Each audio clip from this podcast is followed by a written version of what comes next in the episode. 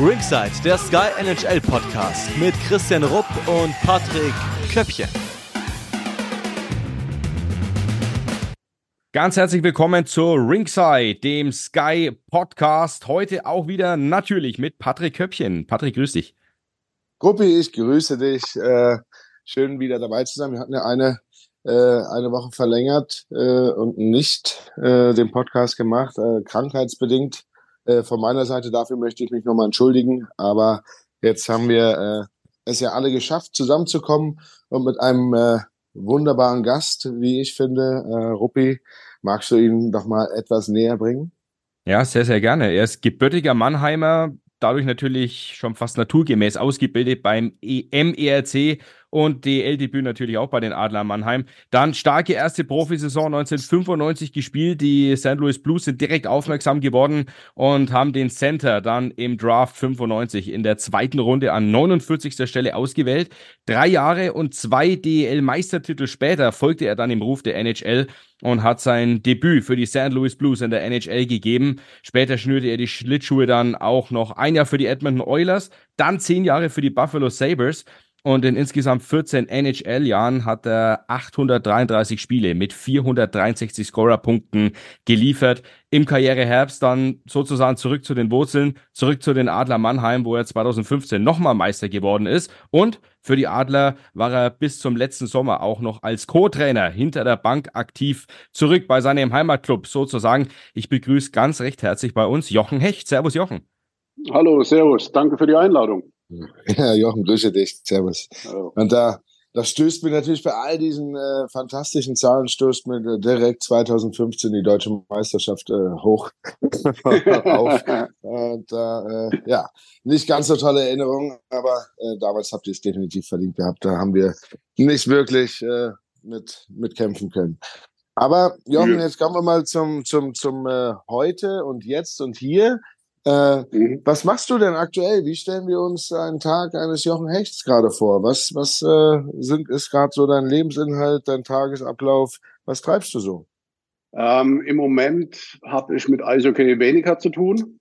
Ähm, ich habe ja die Co-Trainerstelle im Sommer nicht mehr bekommen in Mannheim, da mhm. sie in eine andere Richtung gehen wollten. Und äh, ja, ich schaue jetzt, was sich auftut, was für Möglichkeiten entstehen in der DEL und äh, ja, konzentriere mich auf nächstes Jahr. Im Moment tue ich viel Reisen mit meinen Kindern auch, die sind schon groß, die Zeit noch ein bisschen genießen und äh, mein Hund. Okay. Was hört sich da auch fantastisch an. Dann bist du, bist du dann, äh, aber willst schon im Trainer-Dasein bleiben praktisch? Ja, schon. Und, äh, das wäre eigentlich wieder... mein, mein Ding. Es hat mir sehr viel Spaß gemacht, die zwei Jahre, wo ich aktiv hinter der Bande gestanden bin. Und äh, okay. ja, er, erfolgreich waren wir ja auch, fand ich ja, ja, letztes Jahr. Ja, absolut.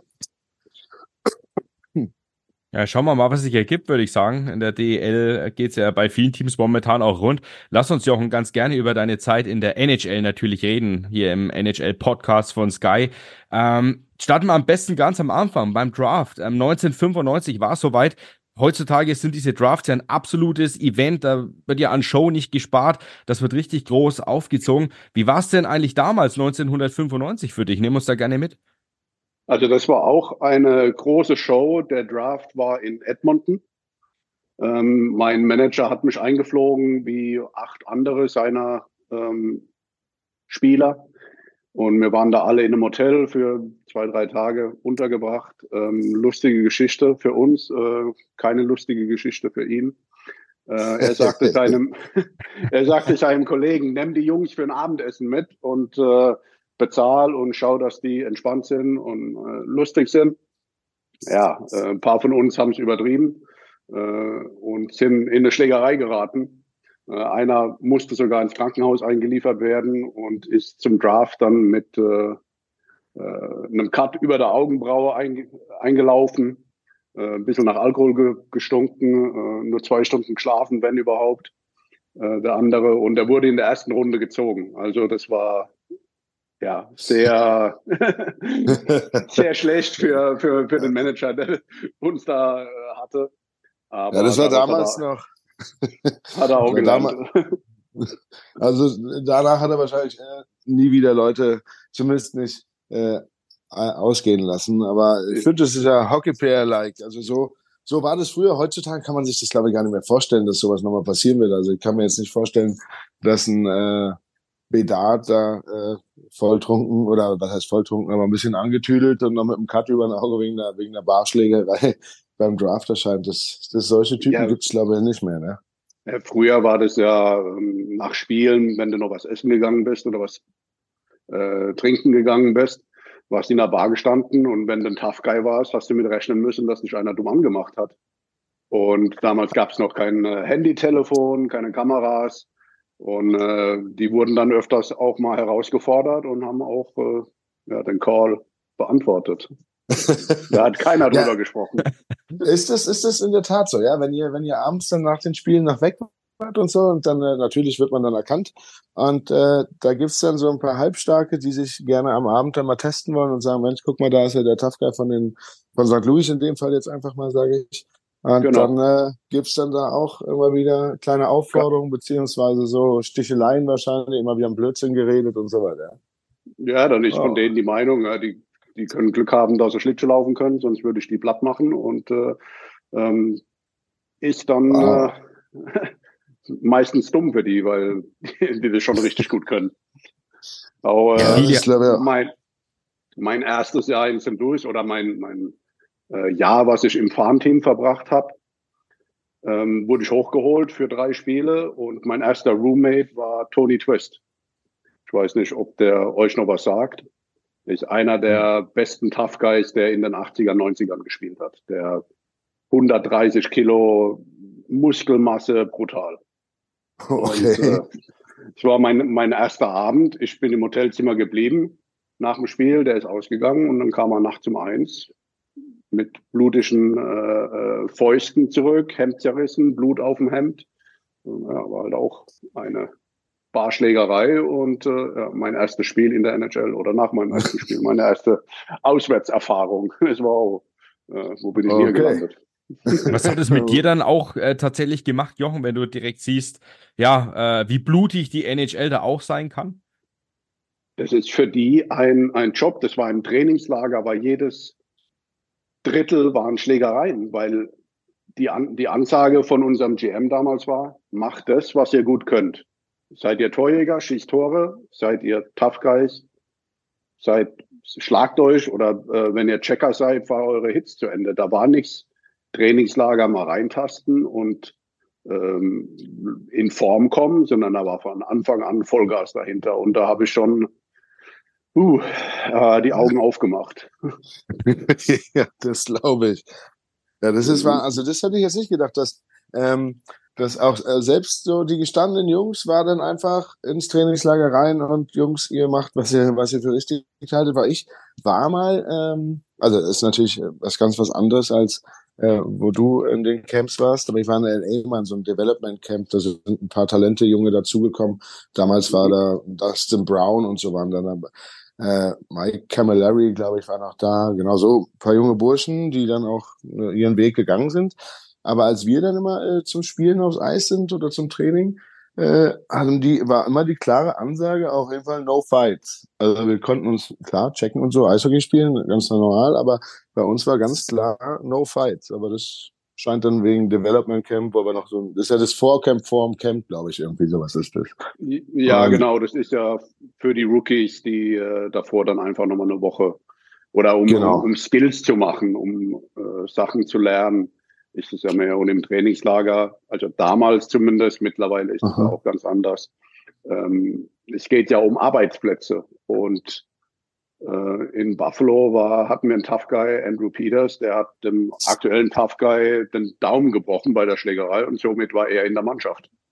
Also, so ah, schnell okay. kann das dann auch gehen. Also, dann hast du auf einmal deinen Platz, verdienst 600.000, 700.000 Dollar anstatt 50, 60.000 Dollar. Da bekommt die Bedeutung der Kampf um die Stammplätze nochmal ja, einen ganz anderen Twist.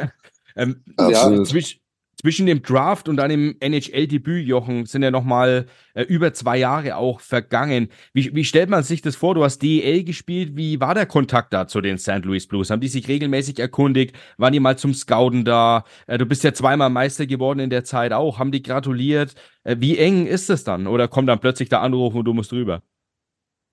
Ähm, die wollten immer, dass ich, Kontakt war eigentlich nicht mit mir unbedingt da, sondern mit meinem Manager. Und die wollten natürlich, dass ich ins Development Camp komme oder ins Trainingslager. Die wollten ja auch, dass ich schon früher rüberkomme. Aber ich habe damals mich noch nicht so weit gefühlt, nicht, äh, war noch nicht bereit, ins Ausland zu gehen. Damals war auch der Trend mehr dazu, dass man gewartet hat und nicht mit 18 rübergegangen ist. Äh, die Liga war damals älter Peter Forsberg, der ein paar Jahre vor mir in die NHL gegangen ist, ähm, ich glaube 74er Jahrgang ist das, oder 73, ähm, der hat auch gewartet bis 21, bis er rübergegangen ist. Und da war der Trend ganz anders. Und deswegen wollte ich mir in meinem persönlichen Wachstum einfach ein bisschen Zeit lassen und dann, äh, dann erst später rübergehen. Das war eigentlich von mir so äh, geplant. Ich war einmal im Trainingslager wo ich gewusst habe, ich komme nach Mannheim zurück. Und das habe ich dann auch genossen, die zwei Wochen, die ich im Trainingslager war. Ähm, und habe da alles aufgezogen in mich, um die Eindrücke erstmal äh, reinzunehmen. Ja, das ist echt ein, das finde ich äh, sehr smart, einfach sich die Zeit geben und wenn man äh, sich selber da so fühlt, dass man noch nicht bereit ist, dass man dann sagt, na, ich bleib noch in Deutschland, entwickle mich hier und ist ja auch ein Stück weit Selbstvertrauen sammeln und, und äh, diese ganzen ja, Skills einfach noch mehr als junger Bursche und dann einfach sagen, wenn ich jetzt ready bin, dann gehe ich rüber. Das finde ich, äh, ist der, also damals war das so der Trend. Ich glaube, heutzutage wäre das nicht mehr so, oder? Heutzutage ist doch jeder sofort äh, da drüben, wenn er äh, den Call kriegt, beziehungsweise wenn er das Interesse besteht, äh, geht doch sofort jeder rüber und da wartet doch keiner mehr, oder? Oder ist das irre ich mich, dass es äh, in der jetzigen Zeit dem ähnlich ist. Ähm, heutzutage geht, geht fast jeder rüber mit 18. Er ist gedraftet und entweder im gleichen Jahr, also Erstrunden-Draft-Pick im gleichen Jahr noch und äh, alles später, spätestens ein Jahr später geht äh, rüber ins Trainingslager. Ähm, die Regeln wurden allerdings auch geändert für die AHL. Da kannst du nur eine bestimmte Anzahl von äh, älteren Spielern auf den Spielberichtsbogen machen. Damals gab es das noch nicht. Und hm. äh, ja, die ganze das Liga ist ja jünger geworden. Es ist ja Wahnsinn, wie viel 20-Jährige, 18-Jährige in der Liga spielen. Das gab es damals puh, Ausnahmetalente vielleicht, aber heutzutage sind ja in jeder Mannschaft fast ist ja fast ein 18-Jähriger dabei, 19-Jähriger. Okay. Ja, sag mal, nimm uns doch mal kurz mit, weil ich finde, ich hab's ja nie erlebt und kann mir das hab nur also ich habe meinen ersten DL Einsatz für München habe ich noch wahnsinnig im Kopf und äh, als wenn es gestern gewesen wäre also die Bilder da sind damals bei mir auch noch die No Angels dann aufgetreten in der Drittelpause habe ich gedacht hui das okay. so so kann so kann's weitergehen hier Nimm uns doch mal kurz mit. Wie, wie war denn dein Debüt bei der, in der NHL? Das erste Mal beim Spiel. Du hast ja wahrscheinlich deine Rookie Lab dann da für dich gehabt. Und äh, was, äh, also hast du da auch noch die Bilder genau vor Augen oder äh, ist eher ein bisschen verschwommener, weil du einfach so viele Spiele hattest dann? Ich weiß noch genau, wo es war. Also lustige Geschichte ist ja auch. Ich habe gespielt für äh, St. Louis, Edmonton, Buffalo und mein Draft war in Edmonton. Mein erstes Spiel war für St. Louis in Buffalo. Also Da, so da, schließt da, sich der Kreis. Ja, ja, absolut, absolut. Ähm, aber ich kann mich erinnern, über Spiel jetzt großartig, ja, ein bisschen noch. Ähm, ich war sau nervös, ähm, habe gezittert und äh, wusste gar nicht alles, was ich machen soll. Äh, die Rookie Lab habe ich damals nicht bekommen. Das war gab es damals, glaube ich, nicht. Ah, okay. Da kann ich mich zumindest nicht dran erinnern. Ähm, aber ich weiß während dem Spiel, dass ich eigentlich gar nicht mein Spiel gespielt habe. Ich bin einfach nur rumgerannt, habe versucht, äh, Leute zu checken, habe versucht, hart zu spielen, alles ähm, Vollgas zu geben und bin einfach ja, rumgerannt und versucht, einen guten Job zu machen, anstatt sich zu entspannen und ähm, ja, sein Spiel zu spielen. Man muss so auf die Stärken berufen und das habe ich in den ersten drei Spielen weniger gemacht. Ja, das hört man tatsächlich häufiger. Äh, letzte Woche war Stefan Ustorf im Podcast, der ja für die Washington Capitals sein NHL-Debüt gegeben hat. Und er hat gesagt, er konnte die ja, Zeit in der NHL eigentlich überhaupt nicht genießen. Wie, wie war das bei dir? Wann hat der Genuss eingesetzt? Du warst ja dann doch 14 Jahre, glaube ich, mit dabei. Ähm, mhm. Ab wann konntest du es denn genießen? Ähm, nach dem ersten Jahr. Im ersten Jahr habe ich immer so die Gedanken gehabt, ah, wirst du nochmal runtergeschickt? Wie wirst du getradet? Was, was passiert alles? Und im ersten Jahr hast du doch immer gedacht, oh, scheiße, wenn ich jetzt wieder ins Farmteam geschickt werde nächste Woche, weil das geht ja von heute auf morgen. Du, der Trainer ruft dich ins Büro, sagt, äh, du fliegst jetzt wieder ins Farmteam, bist da unten und du denkst, oh, fuck, scheiße, ist mir zum Glück nie passiert. Oder nur als ich die drei Spiele äh, hochgeholt wurde, danach wieder runtergeschickt worden bin. Und ähm, danach, nach der ersten Saison, ich gewusst habe, ah, ich bin einigermaßen safe, dann konnte ich mich entspannen, konnte es alles äh, mehr genießen und äh, ja, Sachen auch äh, lernen von anderen Spielern von allem. Das ist auch gleich das Stichwort. Du hast ja mit vielen ja, Stars äh, zusammengespielt. Al McInnes zum Beispiel ist ja eine Verteidigerlegende eigentlich. Chris Pronger, glaube ich, kennt auch jeder. Pavel Dimitra, sehr erfolgreicher Scorer. Ähm, wie hast du die Jungs erlebt? Ähm, wie haben die dich begeistert, mitgerissen? Von wem konntest du am meisten lernen? Um, äh, der, der Respekt war natürlich riesengroß. Davor kannte ich die Leute nur immer auf der Playstation, habe mit denen gespielt und dachte, boah, Wahnsinn. Und dann sitzt, dann sitzt er auf einmal in der Kabine mit denen. Das ist äh, also unglaublich war das. Und äh, am meisten gelernt habe ich aber wirklich von Pierre Turgeon. Der war mein Zimmergenosse auch das erste Jahr, als ich fest dort war. Und äh, von ihm habe ich auch gelernt, äh, Game Preparation, Workouts, alles, wie man sich einfach äh, als Profi benimmt. Und äh, er ist jetzt auch in der Hall of Fame und von ihm habe ich wirklich am meisten lernen können. Es war einfach ein, ein überragender Mensch auch, sehr freundlich, äh, sehr zuvorkommen, hat sich um die jungen Leute gekümmert und äh, es war wirklich äh, toll für mich. Die äh, Pronger, McGuinness, äh, Pronger war immer so ein bisschen kleines Arschloch. sehr, sehr eingenommen von sich, was äh, auch zu Recht, weil er einfach überragend war zu seiner Zeit. Ähm, McGuinness war ja schon am Ende seiner Karriere, war natürlich auch 15 äh, Jahre Unterschied ist natürlich auch riesig. Da hat man nicht viele Gemeinsamkeiten, aber ähm, war ein sehr interessanter Lockerroom und äh, äh, ja, war, war sehr beeindruckend, ähm, die Leute, die ich um mich herum hatte.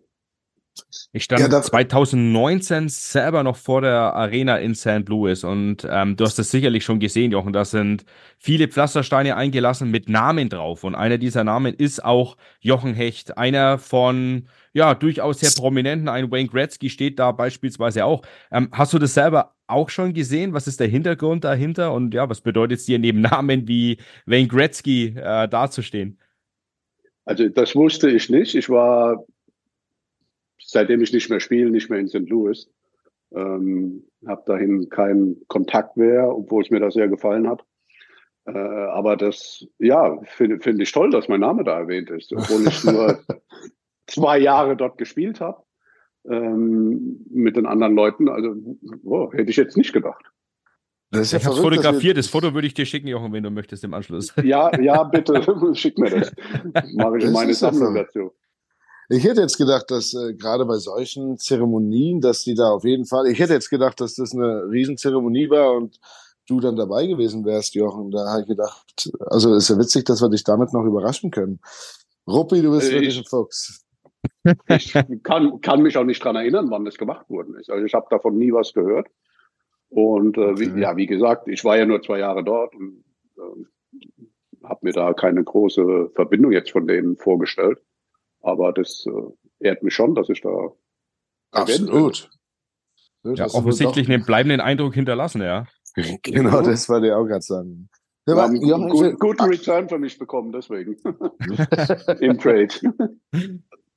Ähm, aber ja, eins will ich noch gerne, weil du ja sagtest, du hast ein bisschen abgewartet und bist ein bisschen später dann rüber.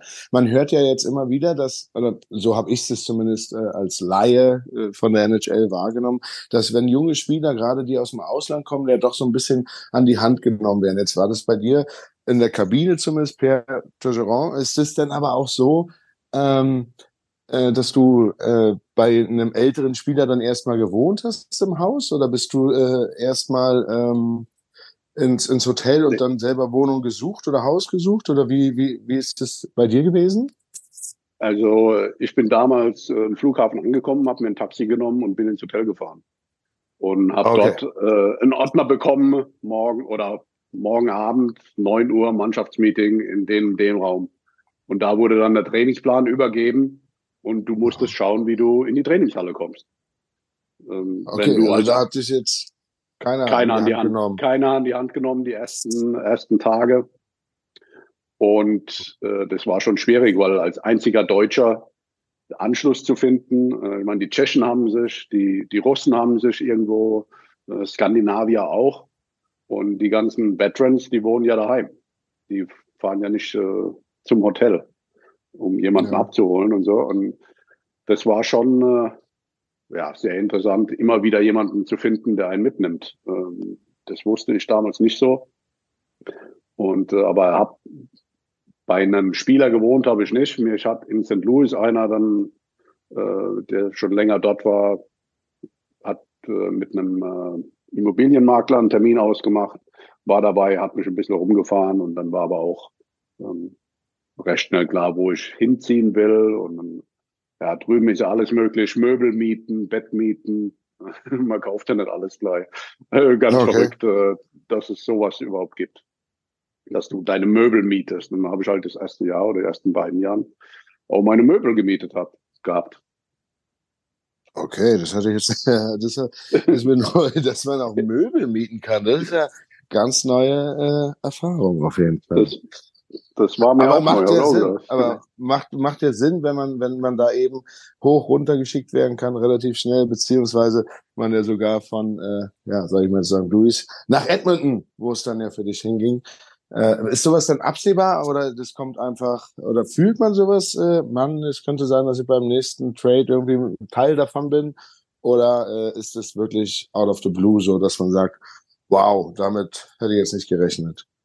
Also während der Saison war, waren Trade Talks, da ist auch mein Name gefallen ähm, für Keith Kachuk nach ähm, äh, war in Phoenix. Da ist mein Name gefallen, da war ich dann auch verunsichert und war ja auch neu, die mit diesen Gerüchten umzugehen. Ähm, als die Trading Deadline vorbei war, haben sie einen anderen Spieler hingeschickt. Und ich, für mich war das Thema eigentlich vom Tisch. Und im Sommer auf einmal äh, im Urlaub äh, einen Kumpel besucht, habe ich einen Anruf gekriegt, abends um 10. Mein Manager hat gesagt, äh, du bist getradet worden. Ja, okay. Gut. Wow. Du wow. spielst jetzt für Edmonton. Äh, ja, okay, wie läuft das? Was, was passiert jetzt?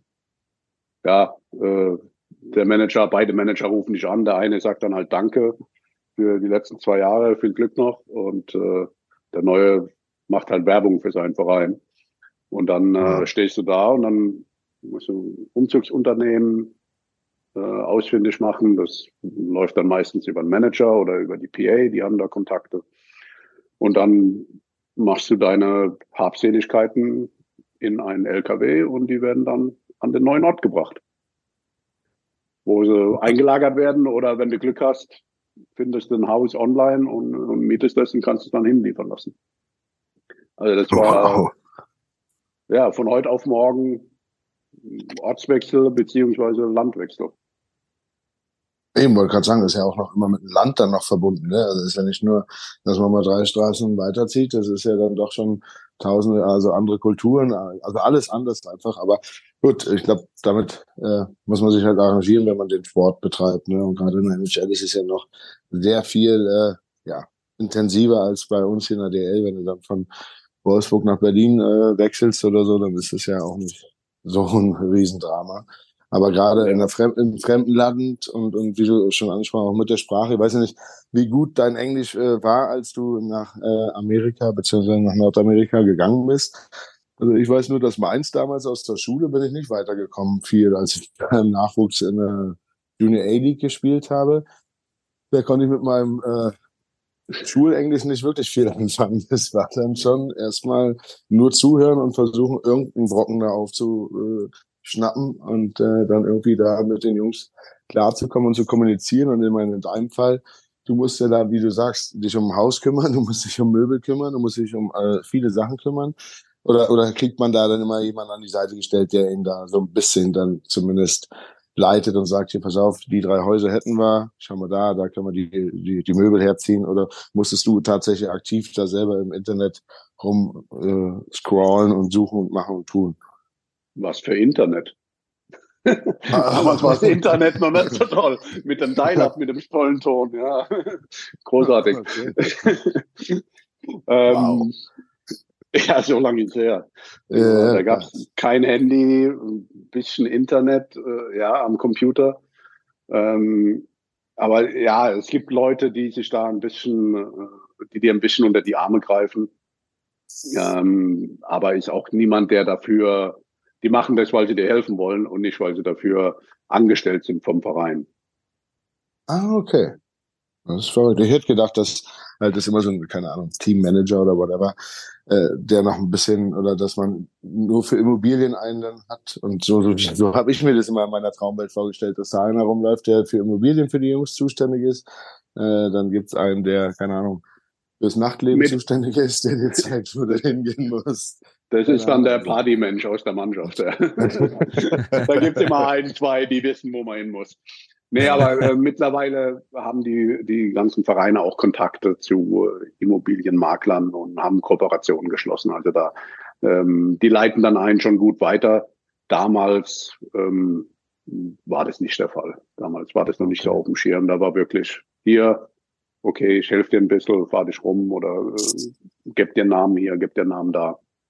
Wie war denn überhaupt der Tapetenwechsel von St. Louis nach Edmond? Ich meine, St. Louis war ja auch zu der damaligen Zeit ähm, die glanzvolle Zeit eigentlich schon vorbei. Da ging viel raus in den Speckgürtel um die Innenstadt herum eigentlich. Und Edmonton, anderes Land von USA nach Kanada, absolute Eishockey-Begeisterung. Ja, es ist nicht das Edmonton von heute, noch die alte Arena und so weiter.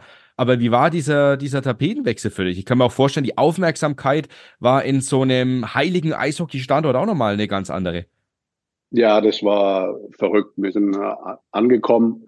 In St. Louis konntest du essen gehen, konntest du machen. Ich meine, da war Football und, äh, und Baseball noch.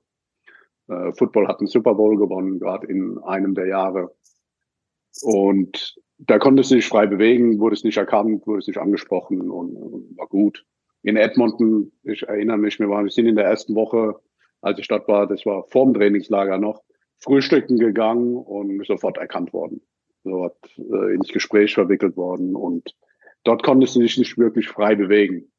das andere große ist Edmonton äh, im De Dezember, Januar, sechs bis acht Wochen minus 40 Grad und äh, Haufen Schnee, war sehr ungewohnt. Äh, Im September, äh, Oktober hat schon angefangen zu schneien damals. Und äh, im Mai, als ich heimgeflogen bin, gegen Ostern, lag immer noch Schnee. Also das, das war verrückt. Und in St. Louis war äh, warm, es war angenehm, wenn ein bisschen Schnee gelegen ist, sind die Leute durchgedreht. Ähm, St. Louis war eine sehr schöne, schöne Stadt, auch eine reiche Stadt, wie du gerade eben sagst, äh, die Outskirts, die Vorstädte sind sehr grün, große Anwesen auch und äh, ähm, hat mir sehr gut gefallen dort in Edmonton war war sehr hart im Winter und auch die Reisestrapazen, die man dort hat, äh, sind extrem. Inwiefern hat es dir denn geholfen, dass bei den Oilers mit Sven Buttenschön auch ein Deutscher war? War da, ja, hattest du da eine Ansprechperson mehr in der Kabine? Wie viel habt ihr unternommen, auch neben dem Eis? Ich glaube, der Sven war in einem Jahr mehr im Farmteam, als er oben war, soweit ich mich zurückerinnern kann. Der war nicht so regelmäßig dabei, aber ähm, nee, ich bin privat eigentlich eher einer, der gerne auch mit Leuten weg vom Eishockey was macht. und äh, einfach den Kopf frei zu kriegen. Und äh, ja, äh, privat habe ich mit der Mannschaft weniger dort gemacht. Es war auch, äh, ja, also wenn ich ehrlich bin, habe ich mich dort nicht so wohl gefühlt. War eine komische Atmosphäre in der Mannschaft. Es war sehr schwer dort zu spielen, weil sie die ganzen Fans sind auch noch den Meisterschaften hinterher hinterher äh, gegangen. Sie haben immer wieder auf dem Jumbotron in der Arena von den Meistertiteln Videos gezeigt und es war sehr äh, belastend für die Mannschaft auch alles, denke ich. Deswegen waren wir auch nicht erfolgreich.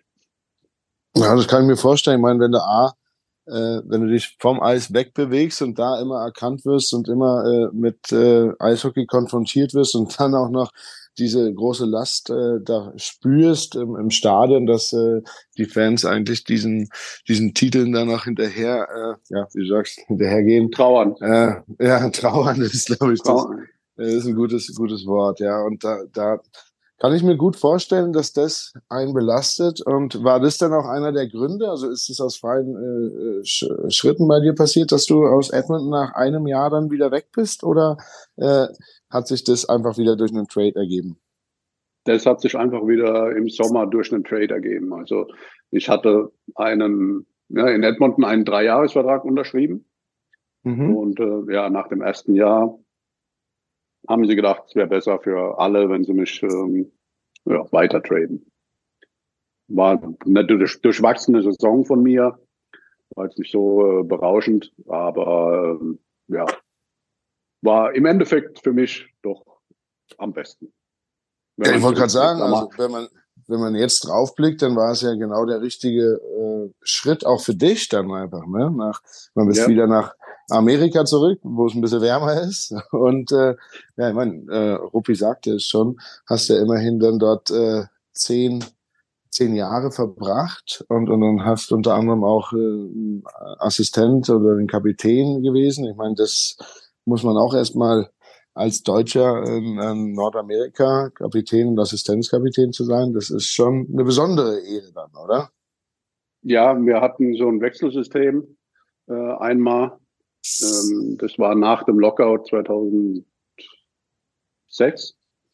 Ähm, hatten wir so ein Wechselsystem, weil viele neue Spieler auch da waren und da hatte ich die Gelegenheit, auch mal Kapitän zu sein und äh, war aber, glaube ich, durchgehend oder fast durchgehend das ganze Jahr der Assistent und auch äh, die Jahre danach immer wieder äh, Assistent gewesen. Und äh, ich glaube, das kam daher, dass der Trainer sich auf mich verlassen konnte, sowohl auf dem Eis als äh, vom Eis weg. Ähm, nie groß äh, Unfug gemacht und so. Und äh, äh, Lindy Ruff ist heute noch äh, in der NHL tätig, in New Jersey gerade.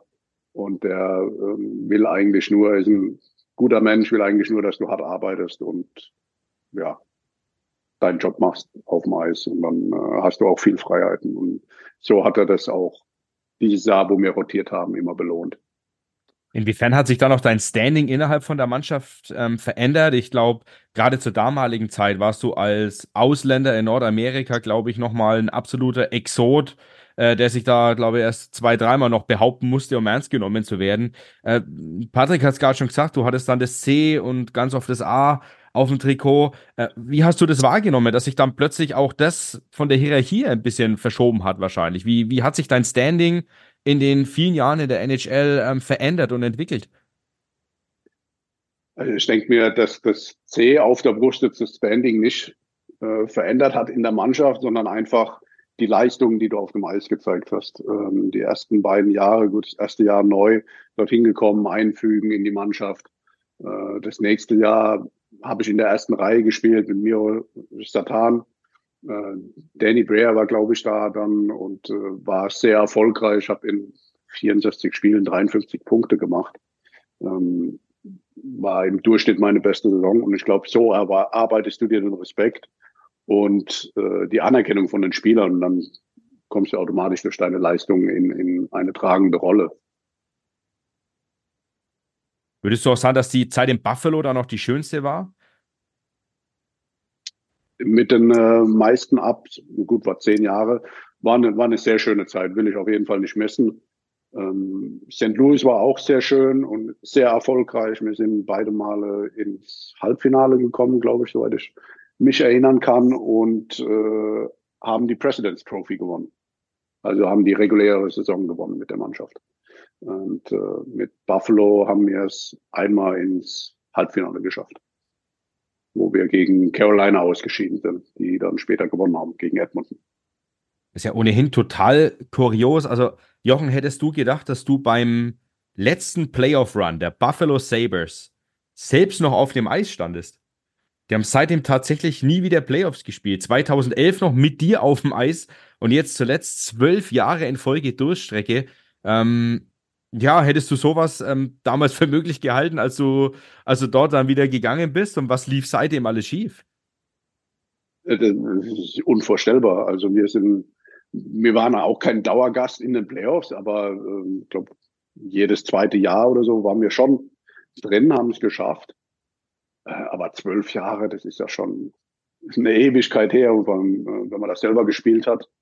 Ähm, ja, tut mir irgendwie leid für den Verein, weil die Fans einfach so, so verbissen oder so, so unglaublich, die sind, wir waren ausverkauft. Jedes Spiel, es gab eine äh, Warteliste für Dauerkarten. Ähm, das war Wahnsinn, die Unterstützung und die Fans tun mir auch leid. Ich habe äh, viele Freunde dort noch, die Fans sind. Ich war vor einem Jahr äh, in Buffalo Freunde besuchen. Und äh, es tut mir für die leid, weil die die Mannschaft einfach lieben. Ähm, dass so eine Durchstrecke durch den Umbau kommt, ähm, war nicht abzudenken, aber da ist dann doch viel schief gelaufen, verkehrte Player, verkehrte Manager. Ähm, ja, äh, schwer zu sagen, woran es lag, aber ähm, ja, viele Leute gekommen, die einfach für den Job nicht gut genug waren. Wer ja auch immer wieder genannt wird und auch sehr, sehr kritisch gesehen wird, insbesondere in der Fanszene, das ist ja der Eigner der, der Buffalo Sabres, ähm, Terry Pegula, genießt einen unfassbar schlechten Ruf. Er besitzt ja sowohl das äh, NFL, also das Football-Team mit den Buffalo Bills, als auch die Sabres. Und der Vorwurf ist immer so ein bisschen, er lässt die Sabres ähm, hinten runterfallen. Also das Wichtigste ist der Football. Ähm, Eishockey kommt dann irgendwann deutlich später. Und äh, ja, viele Fans sagen, er hätte ja die Mannschaft so ein bisschen an die Wand gefahren. Wie hast du ihn selber erlebt? Also war dir jemals im Kontakt gestanden? Äh, wie wurde innerhalb der Mannschaft über den Eigner gesprochen? Ähm, ja, was sagst du zu dieser Person Pegula? Ähm, mir gegenüber war er immer nett. Sein Ziel oder sein großes Statement, als er die Sabres gekauft hat damals, äh, war, dass er die Meisterschaft nach Buffalo holen will. Er hat auch die ersten vier Jahre oder so oder drei Jahre alles dafür getan, hat äh, Mods-Verträge auch ausgeteilt. Ähm, und dann auf einmal haben sie entschieden, einen Umbruch zu machen. Dann wurden Spieler weggetradet, ähm, die man vielleicht noch nicht hätte traden müssen. Ryan Miller, Jason Pormanville. Ähm, das waren Stützpunkte in der Mannschaft mit ihren Leistungen. Und Thomas Warneck, die, die waren Leistungsträger und die wurden weggetradet für Spieler, die, ja, weiß nicht, wie, wie oft die gespielt haben. Und das war dann so ein bisschen den Charakter und die Leistung wieder reinzuholen in die Mannschaft ist sehr schwer. Ähm, ich glaube, dass er da auch viel mitgeredet hat in der Zeit. Und äh, ja, wenn du Besitzer bist, kannst du es machen, aber bist halt kein Eishockey-Mensch. Dann wird es schwer, wenn der sich durchsetzen will. Ja, das spielen wahrscheinlich immer hier und da. Kennt man ja zu Genüge auch ein paar immer mal wieder der, e, das Ego damit und dass man da, äh, auch wenn es, wenn man wahrscheinlich weiß, dass es nicht gut ist, aber man hat es irgendwann mal erwähnt und dann will man es unbedingt durchsetzen, obwohl man eigentlich selber wüsste, dass es ja. äh, es, gibt, es gibt zwei Spieler, ja. es gibt zwei Spieler, die, die werden verglichen. Der Manager sieht was in dem einen Spieler, was er denkt, das ist überragend und er denkt, oh, der ist flashy oder der hat, äh, kann toll seine Schnürsenkel binden und will aber den unbedingt. Also das ist dann, äh, wenn dann jemand Entscheidung trifft, der keine Ahnung oder selber nicht gespielt hat und so nur erkennen kann, dann ist das meistens, geht es nicht gut. Das stimmt. Ja, hast du, ähm, jetzt ist in, in Buffalo ja auch eine irgendwie, ja, kann man schon sagen, auch eine, etwas deutsch eingezogen, weil haben wir jetzt äh, unter anderem, also neben dir hat er einen, äh, einen Uwe Krupp, einen äh, Erhoff, einen Sulzer, einen Kahun, einen Rieder und äh, jetzt aktuell gerade in äh, Peterka, spielen ja in Buffalo. Hast du dafür einfach, weil du wahrscheinlich eben das so vorgelebt hast, wie du vorhin sagtest, harte Arbeiter und wenn du hart arbeitest, dann ist man da immer willkommen. Äh, hat, hat man denn dich oft nach Meinung gefragt, wenn man jetzt zum Beispiel, würde jetzt behaupten, dass er auf Sulza und die Jungs alle äh, nach dir kamen, hat man dich da oft äh, mit ins Boot geholt und hat mit dir äh, philosophiert, ob die Jungs Sinn machen oder nicht? Oder äh, haben die das einfach von sich aus übernommen, okay, wir haben mit dem, äh, mit dem Jochen jetzt hier äh, wahnsinnig tolle Erfahrungen gemacht. Da äh, gucken wir uns mal weiterhin mit den oder beschäftigen uns weiterhin mit den deutschen Jungs. Oder äh, hat man sich da gar nicht so eben mitgenommen? Ähm, also bei beim Christian hat man mich äh, mit ins Boot genommen. Äh, Christian war ein Free Agent damals, Und äh, ich habe dann auch mit Christian äh, zweimal telefoniert und habe ihn halt äh, ein bisschen Buffalo schmackhaft gemacht, weil Buffalo nicht gerade äh, für seine Stadt bekannt ist. Zumindest nichts Positives. Ähm, und äh, habe da ein bisschen mit, mit ihm gesprochen für die Mannschaft. Und äh, ja, er hat dann auch seinen großen Vertrag in Buffalo unterschrieben. Ähm, früher, äh, der, der Uwe hat natürlich einen Weg äh, ein bisschen gezeigt für die Deutschen. Aber es gab ja auch viele deutsche Spieler, die oder einige, die mal rüber sind. Aber ich sag mal, die Deutschen auch viel oder gut verdient damals im Vergleich und sind deswegen auch nicht nach Amerika gegangen. Ich meine, Trunschka, Didi Hegen, Uli Hima, ähm, alle Spieler, die mal bestimmt hätten gehen können, Kühnackel.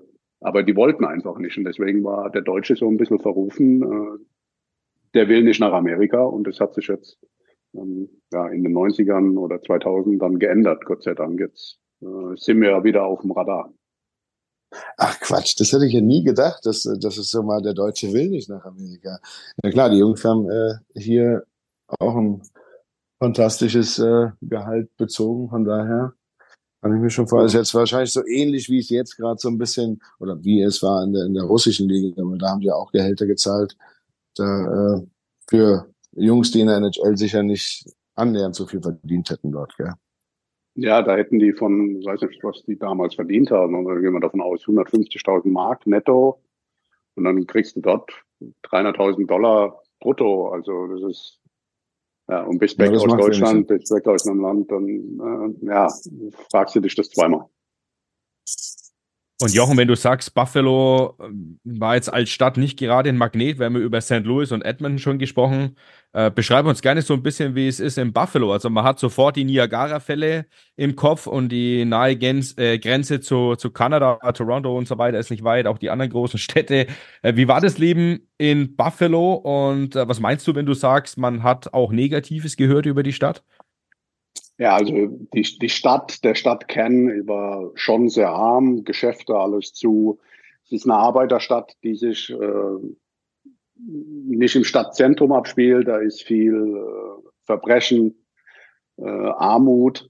Ähm, wenn du rausgehst aufs Land, ich habe eine halbe Stunde weggewohnt von, vom Downtown, von der Arena. Da ist es dann offen, die Leute sind äh, nett, sind auf dem Boden geblieben. Das fand ich aber auch wieder was Tolles, wenn du LA bist oder New York, das ist ja alles, äh, ja, geht jeder seinen eigenen Weg und in Buffalo habe ich Leute gefunden, mit denen ich heute noch Kontakt habe und die ich auch besucht habe. Deswegen, ähm, die Stadt an sich hat damals nicht viel geboten, bis auf eine gute Lage. Du bist in anderthalb Stunden in Toronto, wenn du mal shoppen gehen willst. Äh, ein Skigebiet, Holiday Valley, ist anderthalb Stunden im Süden davon. Also man ist nicht schlecht angebunden, aber attraktiv ist diese Stadt damals nicht gewesen. Deswegen haben sie auch immer Probleme gehabt, Free Agents äh, unter Vertrag zu nehmen. Und das trotz der kurzen Reisewege eigentlich. Also du hast gerade schon gesagt, äh, nach Kanada ist es eigentlich gar nicht weit. Toronto und die ganze Metropolregion. Es ist ja, glaube ich, eins von vier Mannschaften aus dem Bundesstaat New York auch. Also Rangers, Islanders, ähm, Gut, Devils in New Jersey, aber das ist direkt nebendran auch. Also eigentlich die Wege, die können ja kaum kürzer sein von hier aus, oder? Ja, also die Anbindung oder die, die Charterflüge, du warst jeden Abend um ein Uhr in deinem eigenen Bett. Ähm, du hast nur wenige längere Roadtrips gehabt. Ähm, wenn du einen Roadtrip gehabt hast, dann war das die Ostküste. Da warst du dann halt natürlich äh, die Westküste, warst natürlich zwei Wochen unterwegs. Aber wenn ich mich zurück erinnere, wie in Edmonton, wie der Nähe, okay, Calgary ist eine Stunde Flug entfernt, und dann bist du schon wieder bei Vancouver. Das sind drei Stunden oder LA fünf Stunden schon wieder. Du bist drei, vier Uhr, fünf Uhr morgens in dein Bett gekommen. Und es war schon sehr anstrengend. Und die Tage am Stück, die du weg bist, sind dann auch äh, viel mehr. Und du fliegst nie einfach nur äh, ein Spiel weg und fliegst wieder heim danach. Also das gab es in Edmonton auch nicht. Und das ist sehr anstrengend und geht auch auf die Substanz irgendwann. Ja, das glaube ich. Ich meine, so, so angenehm man es gestalten kann, aber trotz allem äh, diese vielen Flugstunden und, und, und, das äh, nagte dann doch schon äh, an einem. Also heutzutage, jetzt hat der Leon da, glaube ich, gerade mal diese Kabine da vorgestellt mit drei Köchen drin und, und, und. Also war sowas damals bei euch auch schon so, mit, dass ihr einen Koch in der Kabine stehen hattet und äh, alles sehr ernährungsbewusst sich da ernährt wurde oder war das damals noch, äh, ja, zweitrangig, sage ich jetzt mal. Da war nur wichtig, dass man seine Leistung bringt und der Rest ist wurscht. Das gab's äh, bei uns nicht. Bei uns war meine ersten 13 Jahre gab es im letzten Jahr oder die letzten beiden Jahre äh, hatten wir dann ein Buffet aufgebaut gehabt im Presseraum, wo wir Mittag essen konnten. Aber jetzt ein Koch extra für alles war gab's nicht. Also das war damals noch nicht so auf dem Schirm. Äh, ich weiß auch nicht, wie es heute mittlerweile ist, was die alles äh, noch haben. Gegen Ende meiner Karriere wurden dann auch äh, Psychologen vorgestellt der Mannschaft, mit denen du zusammenarbeiten konntest. Und äh, ja, warst aber sehr auf dich allein gestellt davor. Mittlerweile, glaube ich, haben sie für alles ja jemanden.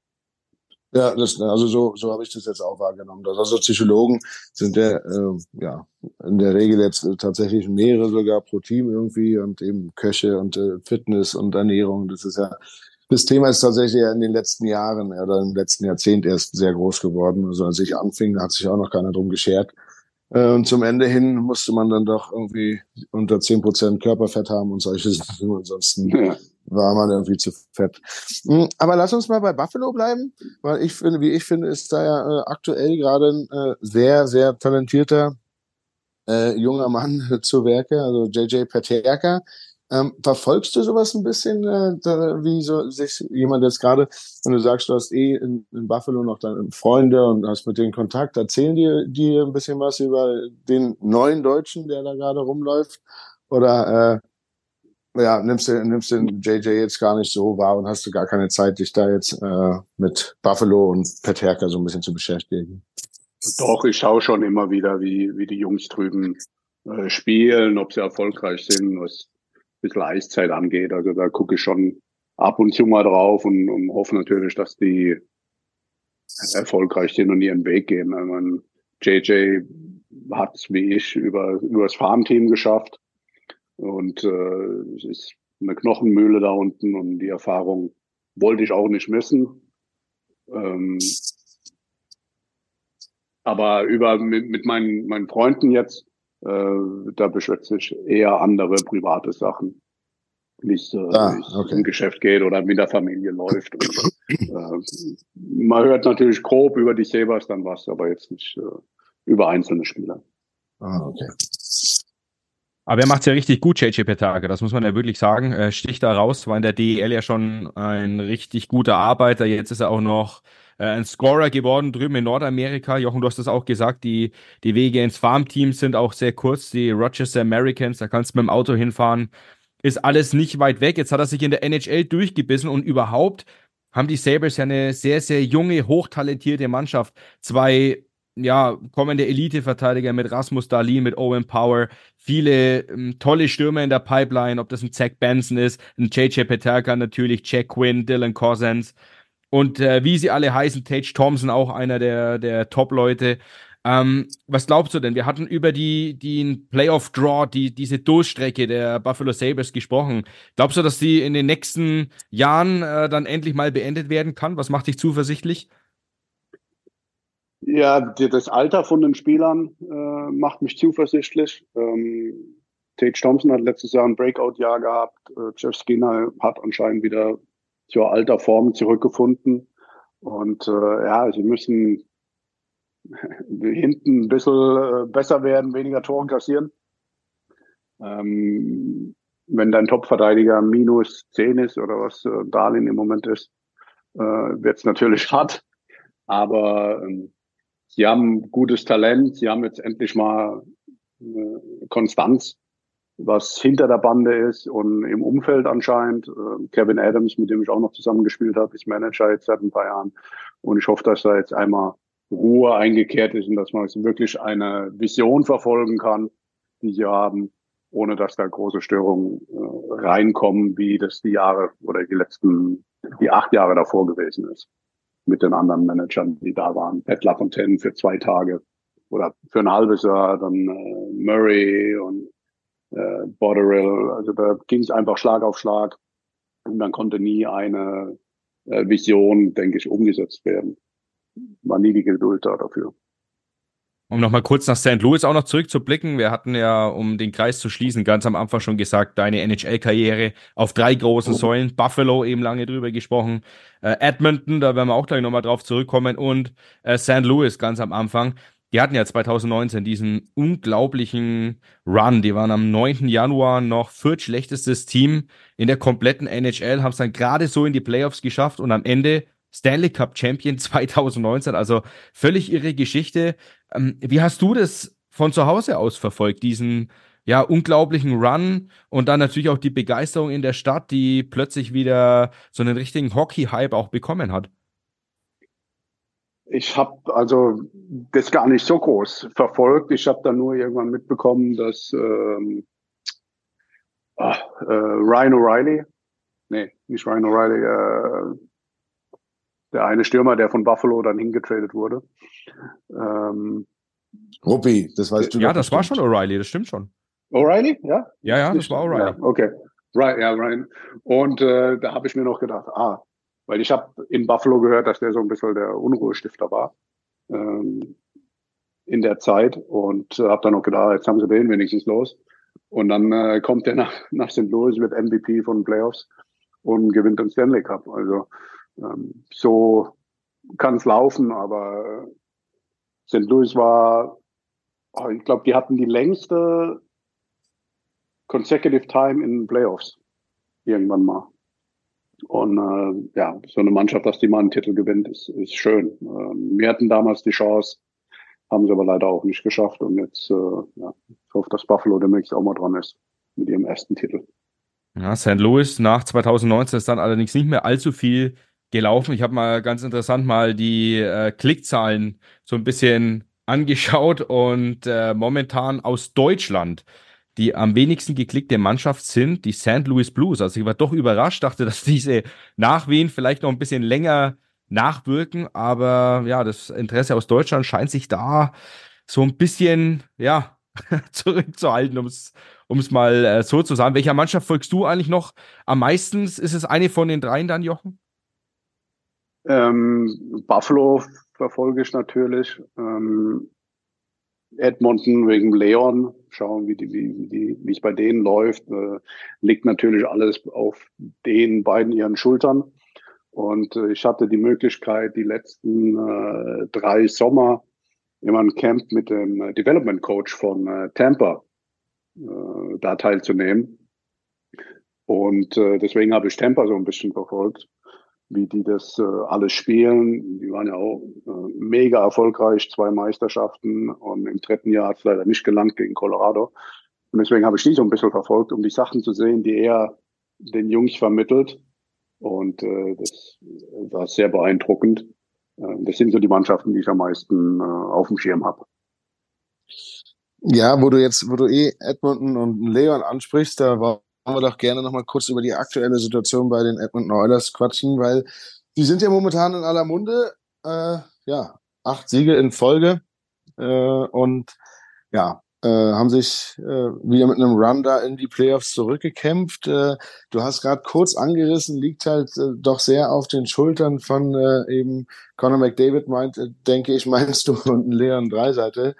Ähm, wie siehst du äh, bei den Jungs die Entwicklung, also, also bei Edmonton selber, äh, mit dem äh, ähm, ja, Trainerwechsel, äh, beziehungsweise ähm, meinst du, dass die mit dieser Offensive, die ja ohne ohne Zweifel eins der talentiertesten Offensiven ist, äh, die man da in der NHL hat. Aber eben, meinst du, das reicht für, für einen Leon mal für den ganz großen Wurf? Ich weiß, da gehört immer ganz viel Glück auch noch dazu und da kommen so viele Komponenten dazu, dass man es schwer sagen kann. Aber rein von dem Potenzial her oder denkst du, wow, äh, die müssen wirklich mit der Defensive da einfach, äh, wie sie es ja gerade anscheinend irgendwie hinbekommen, aber sich damit mehr auseinandersetzen und dann haben sie wirklich eine Chance. Wie, wie siehst du das da in, in Edmonton, wenn du sagst, verfolgst du ihn ein bisschen? Ja, also du hast die zwei besten Spieler der Liga mit äh, Conor McDavid und äh, Leon Dreiseidel. Und äh, du kannst in den Playoffs einfach nicht die Spiele 6-5, 7-6 oder was letztes Jahr die Ergebnisse waren, äh, kannst nicht alle gewinnen. Ich hoffe natürlich, dass äh, das erfolgreich wird. Du hast die zwei besten Spieler mit äh, Leon Dreiseitel und Conor McDavid. Aber es hat halt auf der Torhüterposition bei den Verteidigern. Und du kannst in den Playoffs nicht äh, jedes Spiel 7-6, 6-5 gewinnen. Ähm, du bist da sehr abhängig von den Zweien. Und da müssen sie ja auf dem Free Agent Market oder auf, durch Trades nehmen wir die Torhüterposition und noch äh, ein paar Verteidiger holen, die defensiv einfach solide sind. Und wenn du in den Playoffs 25 Minuten oder 24 Minuten jeden zweiten Tag spielen musst, wie die zwei, wie Leon und, und Connor, dann geht es natürlich auch in die Substanz. Das kannst du dann auch nicht jeden zweiten Tag abrufen und äh, 100% Leistung geben. Vor allem, weil es in den Playoffs auch so hart ist und du immer eine kleine Verletzung hast und mit der spielen musst. Ich zuppe schon ein bisschen an meinem Geldbeutel und werde gleich einen Zwickel ins Phrasenschwein werfen, denn der Sturm heißt ja so schön, äh, gewinnt die Spiele und die Defensive dann am Ende die Meisterschaften. Jetzt haben ja ähm, zwei Teams in diesem Jahr schon einen etwas ungewöhnlichen Move gebracht, um die Defensive zu stabilisieren. Edmonton hat äh, Jack Campbell ihren eigentlichen Starter in die AHL runtergeschickt und dasselbe haben die Toronto Maple Leafs auch gemacht mit Ilya Samsonov. Auch er ja eigentlich der Stammtorwart, auch er in die AHL geschickt.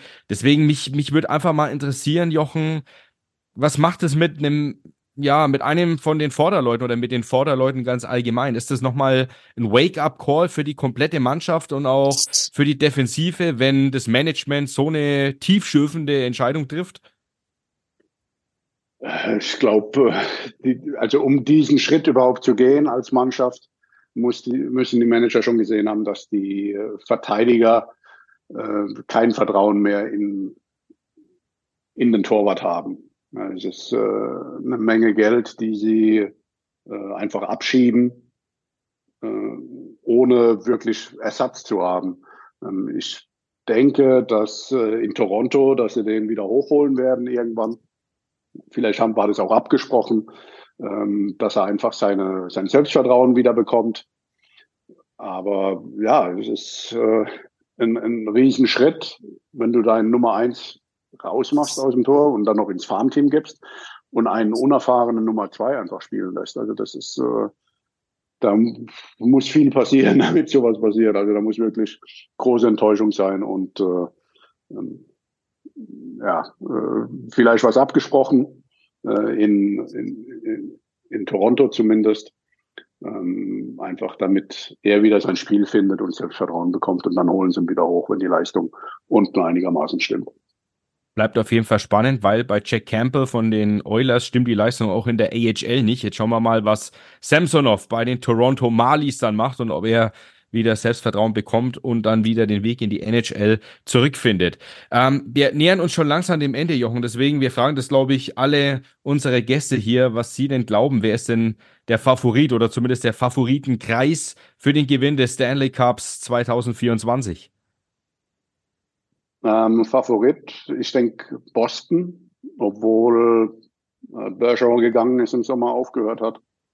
Ähm, sind die wieder vorne mit dabei, das ist unglaublich. Ähm, Boston, äh, Colorado, die äh, ja, immer stark sind.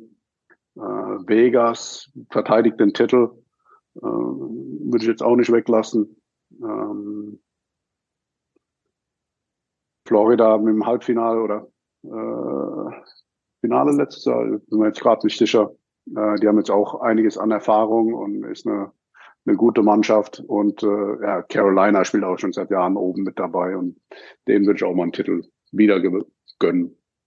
Die spielen sehr äh, schnelles und schönes Eishockey. Interessant. Dann werden wir äh, nochmal darauf zurückkommen, wenn es sich dann in den Playoffs da dem Ende zuneigt und dann horchen wir nochmal rein, äh, ja. welche deine Favoriten da waren.